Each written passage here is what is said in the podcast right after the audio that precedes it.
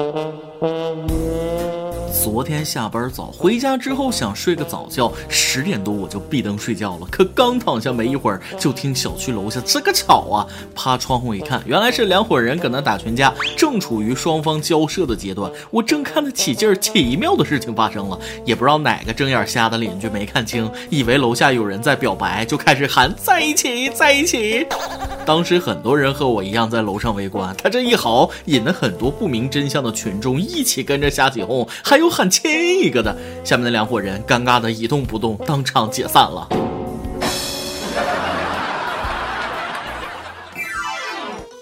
各位听众，大家好，欢迎收听由网易新闻首播的《每日轻松一刻》，您可以通过搜索微信公众号“轻松一刻”原版了解更多气闻趣事哦。我是看热闹不嫌事儿大的主持人大波儿。只要人人都奉献一点爱，这个社会和谐就很容易实现。真想不明白，现在都什么年代了，居然还有人用这种暴力手段解决问题？警察叔叔都说了，不要打架，打输了进医院，打赢了进派出所。小青年怎么就不听话呢？今天咱们开篇要说的也是两个人打架的事儿，两个中年人犯了小青年的错误，而原因更是让人哭笑不得呀。因为总在单位里夸自己儿子不用功，照样考上重点。浙江天台县的骄傲老王被孩子成绩欠佳的同事老李打了。经过民警的批评教育，老李已向老王道歉。据介绍，两人的儿子就读在同一所初中。今年中考，小王考上重点高中，小李上的是职校。老李表示，三年来，老王多次当着自己和儿子的面说小王不用功，但成绩照样好，导致老李的儿子自卑不愿读书。但善于搜集情报的老李从朋友那里得知，其实老王对儿子管教很严，每天看书到很晚，还参加了不少培训班。虽说老李有点欺负人，可老王确实有点太装犊子了。明明补了课用了功，你还搁那吹，不打你打谁呀？就像开宝马的同学碰到骑自行车上班的我，狂按喇叭一样，两个字讨厌啊！对于这种人，千万不要顾及面子，直接绝交。其实像文中说的老李，读书的时候大家肯定遇到过这一类人，有一个词儿专门为这种人准备——学表。我上学的时候有个男同学，就是平时在班上是故意又吵又闹，忽悠其他人别看书，出去玩，看什么书？那么努力干嘛？然后他自己放学回寝室后，各种挑灯夜战，废寝忘食。考完试出来，大家讨论答案的时候，还故作姿态：“哎呀，这道题做错了，哎呀，那道题没答完。”实际上他全答对了，还考了很好的成绩。每次看他那个贱样，我就恨不得把黑板擦塞他肚脐眼里去。要我说，老王你也别生气，因为这点事儿动手不至于，打人总归还是不对啊。儿子上职校怎么了？上职校的不一定不好，蓝领同样很牛逼，社会急需啊。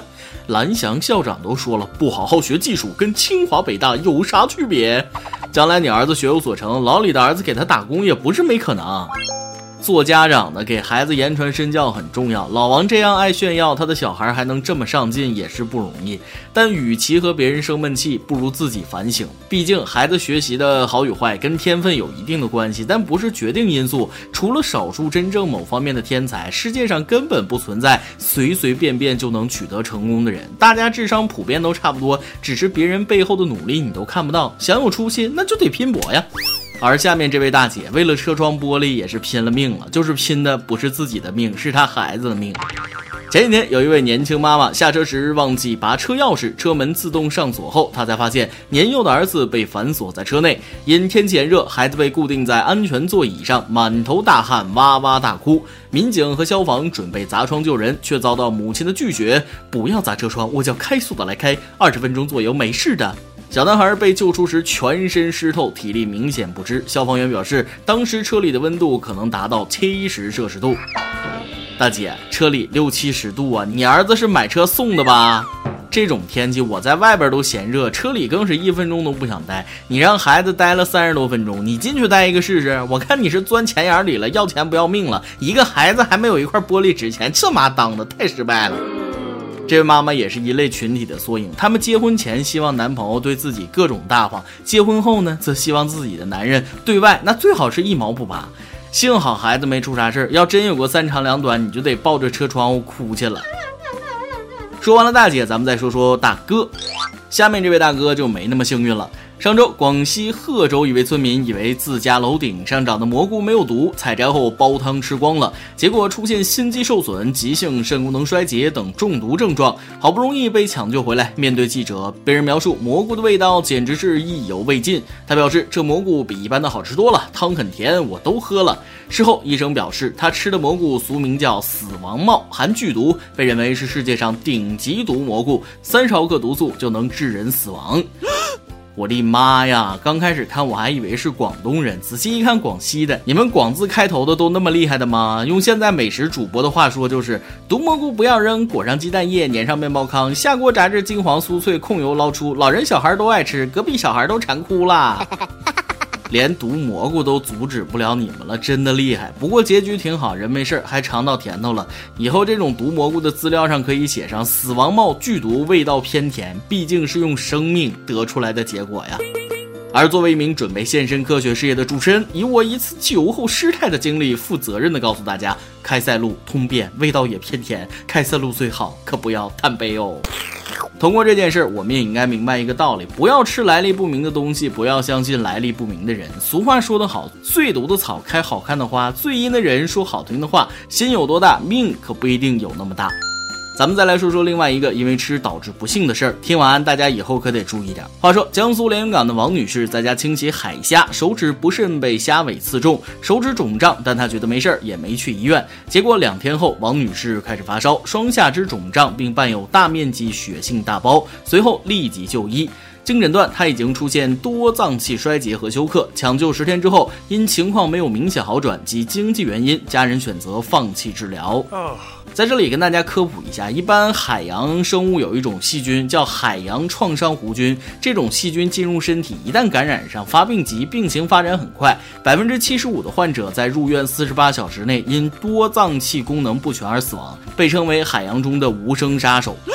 而感染这种细菌一般是通过两种途径，一种是进食生的或未加工熟的贝甲类海产品，尤其是生蚝；另一种感染途径是身上的伤口接触海水或被海产品刺伤皮肤而感染，就像王女士那样。说到这儿，估计大家都害怕了。谁能保准一辈子不被海产品刺伤？难不成还要买个吃虾意外身亡保险？偷偷告诉大家，海洋创伤弧菌虽然凶险，但健康人并不容易感染。一般有肝病、慢性病、身体免疫力不太好的才是高危人群。所以各位还是把生死看淡，该吃就吃。这事怎么防？不如没事锻炼锻炼身体，提高点免疫力呢。但是强调一句，不舒服就应该及时去医院就医，命是自己的呀。最后，咱们再来说一件令人意想不到的事儿。偷偷告诉大家，台湾竟然没有辣条。What？前阵子，一群在福州参加两岸青年交流活动的台湾学生返乡前，在超市疯狂扫荡辣条、火腿肠、奶茶。他们说这些零食台湾没有，想带回去跟朋友分享。所以，咱们的每日一问就来了，大家都来说说你们家乡的特产是啥呢？让我长长见识呗。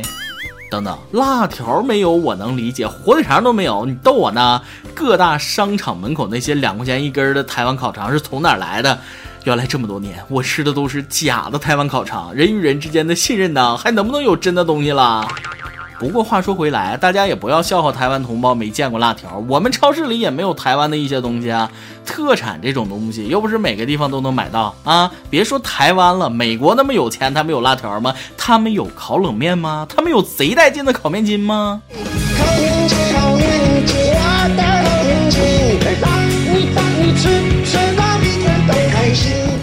最后再说一句，大陆其实啥都有，就是没有茶叶蛋。下次来的时候记得带一推车过来呀，隔壁小孩都快馋哭了，真香！哎呀，下面还是要跟大家强调一句，招聘了。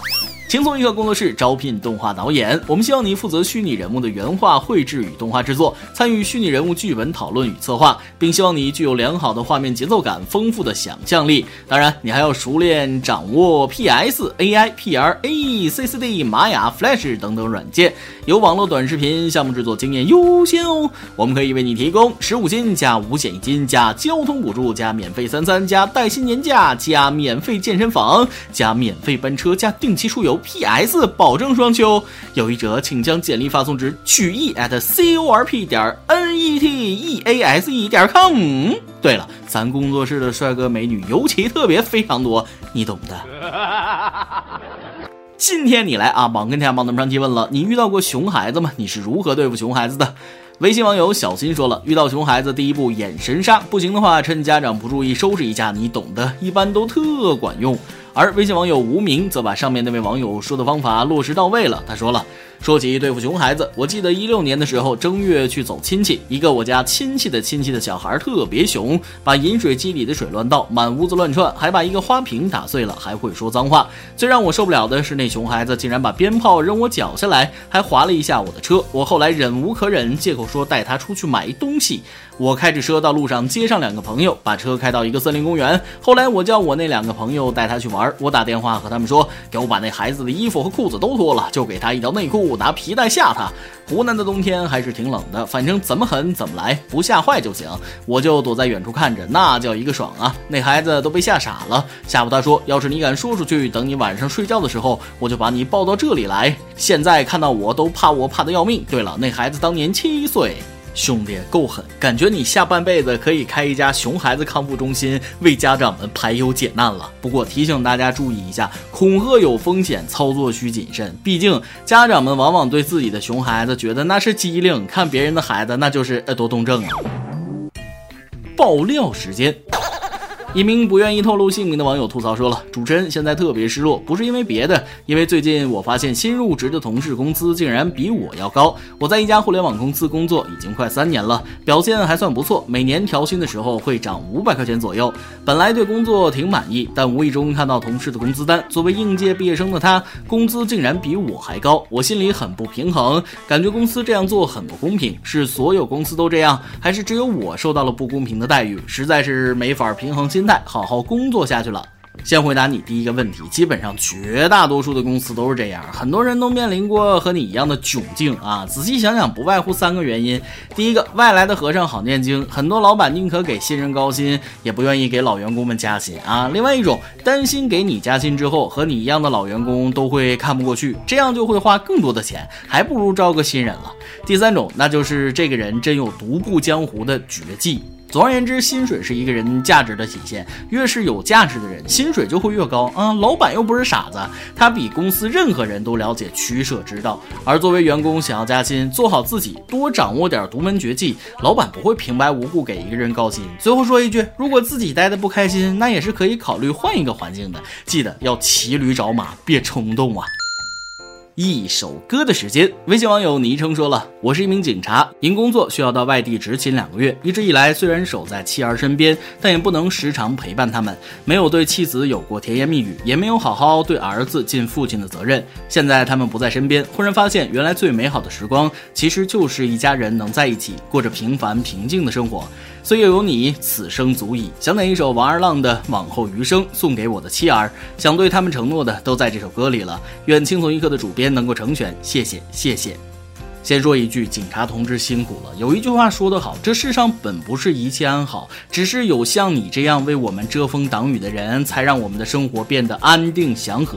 这首歌就送给你，希望你能和你的妻儿早日团聚。谢。谢你们，各位警察同志。以上就是今天的网易轻松一刻。有电台主播想当地原汁原味的方言播轻松一刻，并在网易和地方电台同步播出吗？请联系每日轻松一刻工作室，将您的简介和录音小样发送至 i love 曲艺 at 幺六三点 com。老规矩，祝大家都能头发浓密、睡眠良好、情绪稳定、财富自由。我是 W，咱们下期再会，拜拜。在没风的地方找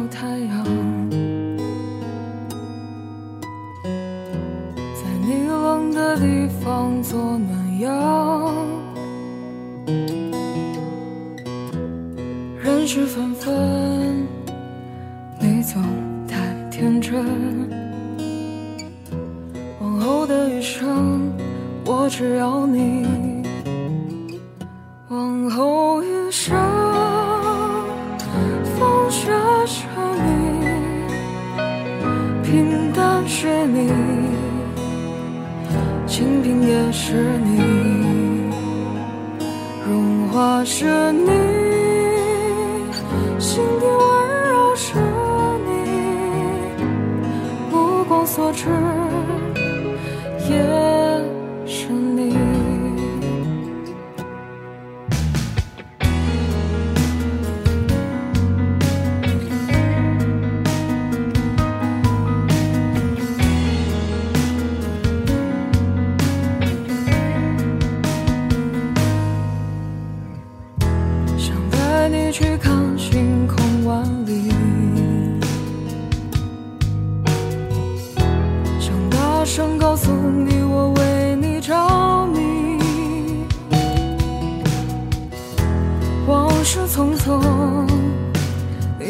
是会感动。